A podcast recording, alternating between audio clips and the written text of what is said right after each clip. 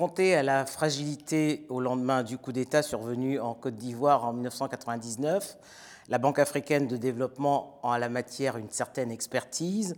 Le Forum africain pour la résilience était le cadre tout indiqué pour discuter des opportunités qu'offre la migration en tant que vecteur de développement. Sibrit Absoba, bonjour. Bonjour.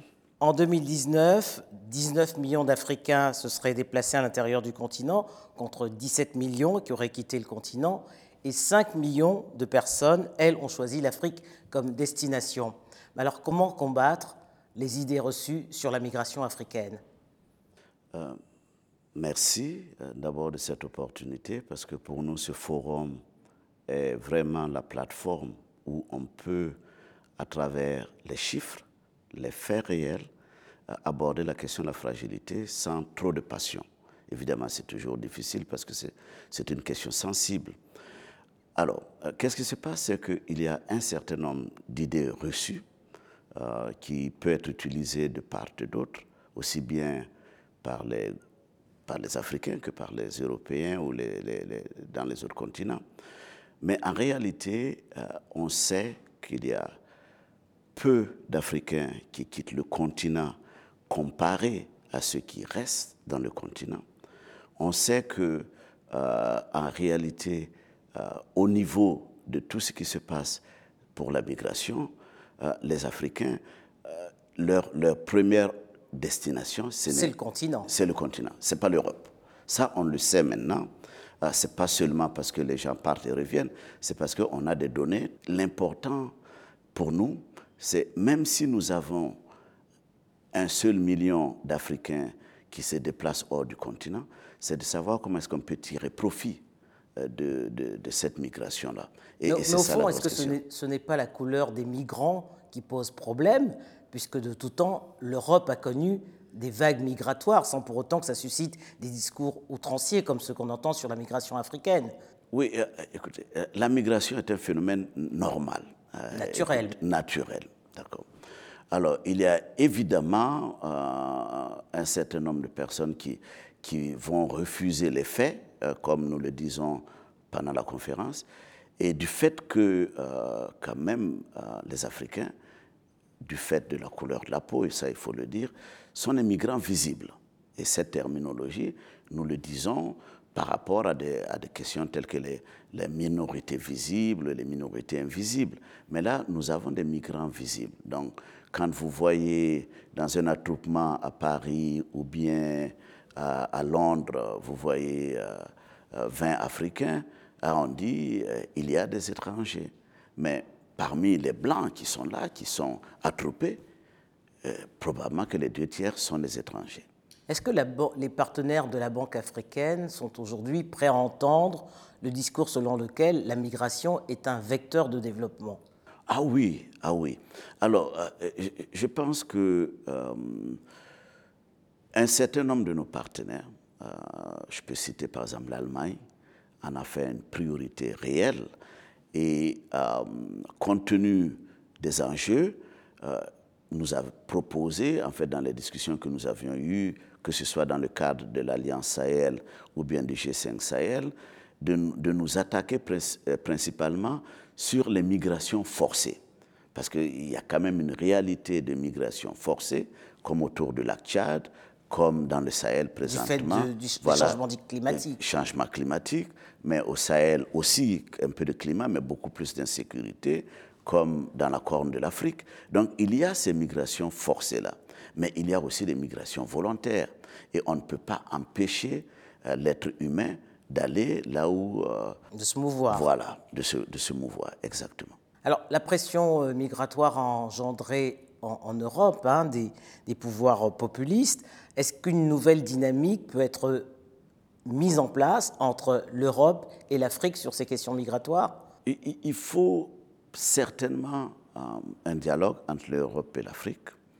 Euh, le, gros souci que nous avons à l'heure actuelle, et c'est pourquoi nous avons organisé ce forum sur cette thématique, c'est parce que la voix de l'Afrique n'est pas entendue sur la question euh, de la migration. Quand vous écoutez, que ce soit d'ailleurs sur certaines chaînes, même RFI par exemple, qui est, très écoutée en Afrique, on, parle des chercheurs euh, français, des instituts européens qui nous donnent euh, une version des faits. Je pense qu'il est important aussi qu'on écoute de temps en temps les Africains poser les problèmes sans préjugés et, sans envie d'accuser l'une ou l'autre partie pour qu'on puisse arriver à, régler ça. Parce que le coût, pour nous, le coût de la migration pour l'Afrique est, énorme.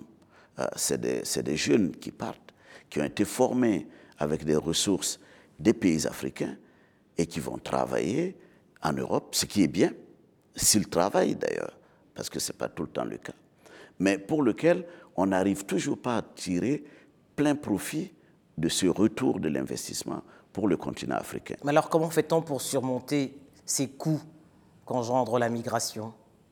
Faut-il des solutions africaines ou des solutions internationales? Moi, je pense qu'il faut les deux. Je pense que déjà euh, en Afrique, il y a beaucoup qu'on peut faire pour essayer de donner l'espoir, comme je l'ai dit euh, dans, l'une des sessions, parce qu'en fait, c'est ce manque d'espoir-là. Comment est-ce qu'on peut expliquer qu'un étudiant qui est très bien formé, une fois qu'il a son diplôme, la première chose qui lui vient en tête, c'est de partir? Comment on peut expliquer que la dame qui nous a donné son témoignage, après toute la misère qu'elle a eue, repêchée par l'OIM, qui revient en Côte d'Ivoire, qui a un atelier de couture, son rêve, son rêve, c'est de, repartir. Donc, il faut pouvoir faire quelque chose déjà ici. Maintenant, quand les gens sont en Europe ou ailleurs, ou aux États-Unis ou ailleurs, il faut les aider à créer les passerelles. C'est-à-dire, et les passerelles aussi financières, parce qu'ils vivent là-bas pendant longtemps, ils ont des enfants, ils ont des familles. Ça devient très coûteux de revenir. Et parfois, même, moi, je connais, j'ai des amis qui sont en France, qui ne veulent pas revenir parce qu'ils ne peuvent pas s'installer ici. Ils n'ont pas d'investissement en Afrique. Et, c'est ça qu'on doit, on doit travailler sur ça. C'est quelles sont les modalités, quelles sont les plateformes qu'on peut mettre en place pour que quelqu'un qui est à Paris, à Bruxelles, à, Bonn, puisse euh, continuer à investir en Afrique. Le jour où il veut, il peut prendre sa valise, sa famille et puis revenir. Sinon, le retour est très douloureux parfois.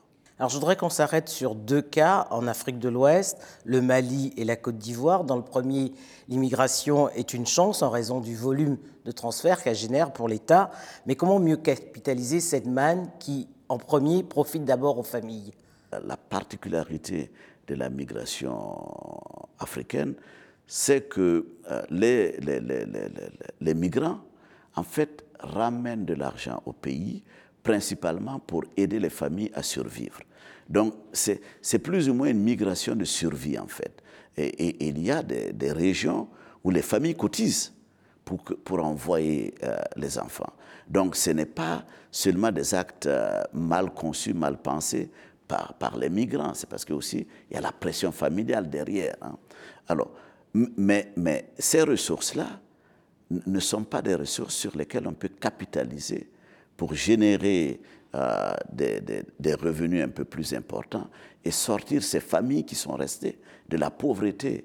Donc en fait, on se retrouve dans un, dans, un dilemme où la personne qui a, qui, a, qui a migré en Europe, par exemple, envoie régulièrement de l'argent, ça lui pèse, mais la famille en Afrique vit de cet argent-là sans pouvoir épargner.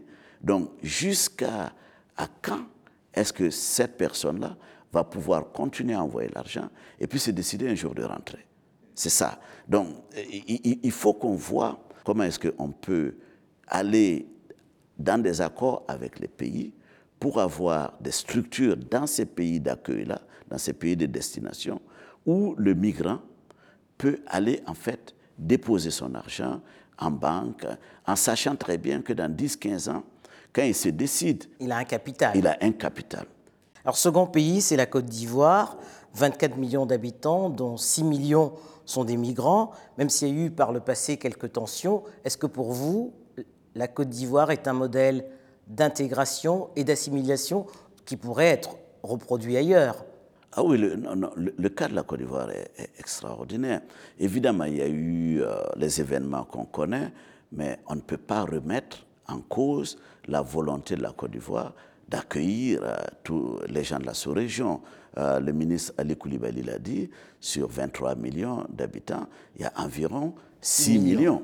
C'est quand même impressionnant. Je pense qu'en termes de ratio, c'est peut-être l'un des pays, euh, en tout cas les plus importants, d'accueil. Alors, évidemment, dans tous les pays, il y aura des moments de crise, par exemple des crises de l'emploi, par exemple, comme on l'a connu, des crises économiques, où euh, le premier réflexe, c'est de pointer du doigt euh, l'étranger. Mais, mais, je pense que malgré ça, la Côte d'Ivoire reste un modèle. Maintenant, il faut, il faut parfaire ça. Et, la chance que nous avons pour la Côte d'Ivoire, c'est que la Côte d'Ivoire fait, fait, partie, c'est un pays membre de la CDAO. Et, en, raffermissant les textes et les règles de la CDAO, ça devrait permettre aux, citoyens de, cette zone-là, pas seulement de venir en Côte d'Ivoire, mais d'aller aussi dans d'autres pays. Et ça devrait permettre aussi à d'autres, à, d'autres, à, des Ivoiriens d'aller ailleurs. Parce qu'il y a la Côte d'Ivoire qui émerge, mais aussi on a le Ghana à côté, où il y a beaucoup de Burkinabés qui ont, qui ont, immigré pendant des, En fait, dès le début, les gens des Burkinabés partaient au Ghana la, Côte d'Ivoire, c'est la question de la langue, en fait, qui les a, beaucoup plus dirigés là, et la, raison de la saisonnalité de cette migration-là. Parce que vous voyez, le Burkinabé, il arrive ici, euh, il, a, il a travaillé pendant 3-4 ans, il a économisé un peu d'argent. Son premier réflexe, c'est de repartir. Hein. Et, petit à petit, les gens se sont sédentarisés. Donc je pense qu'on a toutes les, comment on appelle ça, tous les ingrédients pour que l'exemple de la Côte d'Ivoire puisse être euh, reproduit ailleurs. reproduit ailleurs. En guise de conclusion, euh, Sibrit Absoba, un mot pour définir la migration africaine à l'aune de ce troisième forum? Moi, je pense qu'on euh, doit travailler très très fort dans les pays pour ramener l'espoir. Moi, j'ai été, j'ai été vraiment touché par les propos d'un des participants qui dit que dans nos pays africains, les élections font peur. Alors, écoutez, et, pratiquement, systématiquement, dans chacun des pays, quand on annonce les élections, même euh, dans les médias, alors la première des choses, c'est est-ce qu'on aura des élections calmes et tout ça? Et Dieu merci, ces derniers temps, on, a peur, mais les élections se passent très bien, que ce soit au Nigeria, que ce soit d'ailleurs euh, les dernières élections au Burkina, au Sénégal tout se passe bien. Et je pense que cet élément d'espoir qu'on peut ramener au, au, peuple et aux populations africaines va permettre aux gens de dire on peut quand même bâtir un futur sur ce continent. Merci. Merci, merci.